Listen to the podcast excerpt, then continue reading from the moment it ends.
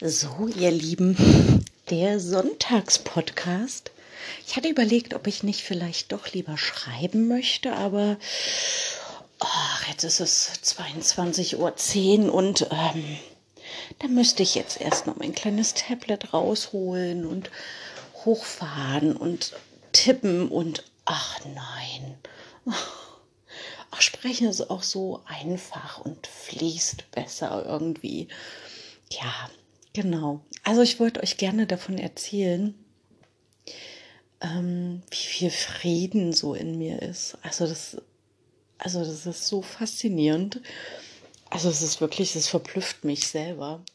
Absolut. Also mh, hm, erstmal war ich ja am Donnerstag mit meiner lieben, lieben Freundin bei einem lieben, lieben Freund und sie hat bei ihm auch eine geistige Wirbelsäulenaufrichtung gemacht. Und ich konnte, also ich habe ja meine eigene nicht gesehen, ich habe sie gespürt, aber bei ihnen durfte ich dabei sein. Ähm, also nicht während des Prozesses, aber davor und danach, also bei der Ausmessung. Und die Schulterblätter waren eben so in einer Schrägstellung und die Wirbelsäule war, hatte so einen Bogen und ähm, genau. Und danach war das tatsächlich begradigt. Also ich konnte es mit meinen eigenen Augen sehen und das war so faszinierend. Und ähm, ja, zu sehen, also wenn man Dinge nicht selber oder, oder Dinge, die so erzählt werden, wenn man die selber nicht erlebt hat oder am eigenen Leib gespürt hat, so ist es immer schwierig, daran zu glauben. Ne? Also Glaube ist ja sowieso etwas, hm, naja, nicht so greifbares. Und ich glaube, gerade so in unserer Zivilisation, in unserer westlichen Gesellschaft, brauchen wir immer Beweise. Also das merkt man ja gerade in der letzten Zeit. Gib mir Fakten, Fakten, Fakten, Fakten. Und ich merke, ähm, wie mir auch gerade in Bezug auf Fakten, oh, ich brauche das überhaupt nicht mehr. Also ich habe da auch überhaupt keinen emotionalen Bezug mehr. Es, es, reibt mich auch nicht mehr auf. Also es wurde auch rumgeschickt zum Beispiel, ne? nur mal ein Beispiel, ähm, wie eine Fernsehsendung, ich nenne jetzt mal nicht den Namen, eine Fernsehsendung jetzt wer Zuschauer zulässt und der Moderator die hat so die Gäste begrüßt. Und hier ist das schönste 2G-Publikum. Und noch vor einigen Wochen hätte mich das wahnsinnig aufgerieben. Und dann hätte ich noch laut geschrien, innerlich oder ganz nach außen, ähm, dass das eine absolute Spaltung ist und wie kann das sein und wie können Menschen dorthin gehen und, und, und. Aber ich guckte mir die Nachricht an und ähm, es machte nichts mit mir, weil, naja, weil ich eben trotzdem irgendwie mein Leben leben kann. Also es schneidet, also diese ganzen Maßnahmen und so, die schneiden mein Leben nicht mehr ein. Wo ich jetzt feststelle, hm, vielleicht liegt es tatsächlich daran, wenn man seine Energie dorthin gibt, was man gerne erschaffen möchte, was man sich vorstellt, dass das tatsächlich dann auch im Feld sich langsam verwirklicht. Und wenn ich aber meine Energie so, hm, was ich ja vor Wochen noch sehr, sehr, sehr, sehr talentiert gemacht habe, wenn man seine Energie dorthin schickt, was man nicht möchte, also sich an diesen Dingen alle aufreibt, die so in der Presse, die man so mitbekommt oder so, ne, dass dann dieses Feld auch geschaffen wird für einen. Also, dass du dann eben diese Welt präsentiert bekommst und immer wieder in Reibung gehst damit. Und ich meine, ich kann, ich kann natürlich Thesen jetzt aufstellen und sagen, naja, vielleicht liegt es ja wirklich an dieser geistigen Wirbelsäulenaufrichtung, dass ich immer mehr so in so einen inneren Frieden komme ist jetzt eine Mutmaßung von mir. Wissen tue ich es nicht, ich brauche aber auch keine Fakten, weil mir reicht ja an sich dieses Gefühl. Woher das jetzt kommt, ist ja gar nicht so relevant, sondern dieser Frieden in mir. Also wie zum Beispiel, jetzt hatte ich auch gerade einen Anruf, ähm, ich sage mal von einem Mensch, um diesen Menschen zu schützen. Und es war ein sehr wütendes Telefonat von der anderen Seite, ja, so sehr viel Wut und sehr viel Reibung. Und früher war es dann immer so, dass ich in diesen Prozess mit reingegangen bin. Also ich spreche von früher, das bedeutet vor drei, vier, fünf Wochen, ja ähm, wäre ich in diesen Prozess mit reingegangen und hätte mich da auch mit gerieben und wäre auch wütend gewesen. Und dann wurde das Telefonat beendet und ich habe sonst immer so gemacht, dass ich nach einer gewissen Zeit dann, also zeitnah, so eine halbe Stunde später oder so, dann nochmal angerufen habe, um die Situation wieder so ein bisschen zu beruhigen. Obwohl ja dieses Thema, was da mit hineingetragen wurde, gar nicht von mir ausging. Also es hat auch nichts mit mir zu tun, aber ich hatte immer den Anspruch, ich muss Harmonie herstellen. Also wenn ich zurückdenke, immer wollte ich Harmonie herstellen und habe aber noch nicht begriffen, was okay ist, weil es gehört einfach zu meinem Lebensweg dazu. Ich habe noch nicht begriffen, dass ähm, man kann nicht auf Zwang Harmonie herstellen, weil du dadurch immer den anderen so beschneidest, wenn der andere noch nicht so weit ist und gerade so in einem Prozess feststeckt, kannst du dir sagen, jetzt sei mal harmonisch, jetzt sei mal ruhig, sei mal in Frieden in dir. Wenn der Frieden nicht da ist, dann ist es eben noch ein Weg, den der andere gehen muss, ja, um den Frieden zu finden. Und ich habe aber ständig äh, versucht, diesen Frieden auf allen Seiten herzustellen und habe dadurch so naja, so was Künstliches erschaffen. So einen künstlichen Frieden, der aber äh, nur die Symptome so beseitigt hat, aber diese Ursache nicht angegangen. So.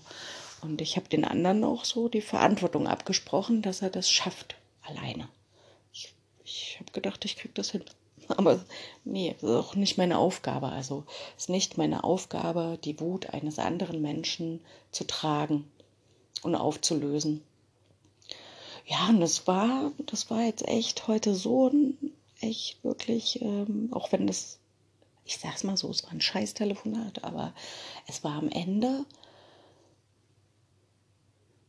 doch ein schönes Gefühl, weil ich merkte, das macht nichts mit mir. Es macht nichts mehr mit mir und das ist so schön. Also diese Ruhe tatsächlich zu finden und zu haben, auch jetzt.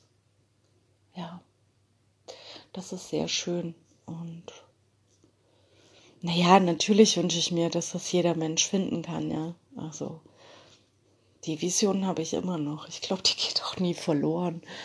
Und wir waren ja am, gestern war das erst ähm, bei so einem wunder, wunderschönen Treffen, ähm, wo ich mich nicht erklären musste.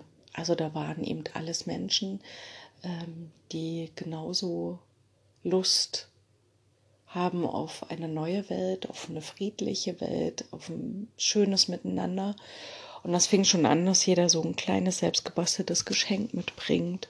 Und da gab es so einen Gabentisch, das hat man dort hingelegt. Und wenn man gegangen ist, durfte man sich ein Geschenk dann aussuchen und mitnehmen.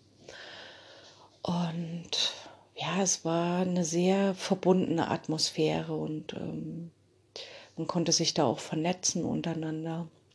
Also wenn jemand beispielsweise Shiatsu anbietet oder oder oder und jemand braucht das gerade, dann kann er sich mit demjenigen vernetzen, ohne diese ganzen Umwege gerade mit diesen ganzen G -G -G Regeln.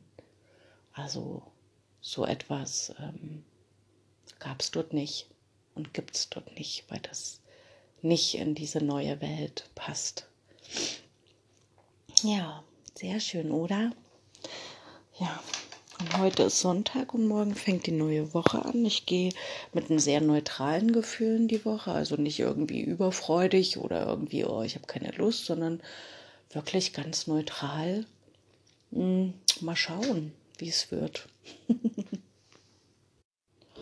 ja, mal schauen, wie die Woche wird. Und heute Ich habe auch meine Tochter heute mal so beobachtet und äh, Kinder leben ja wirklich aus so einem Bauchgefühl heraus, ja. Also sie tanzte heute und sang und hat so viel gelacht und das war so schön zu sehen.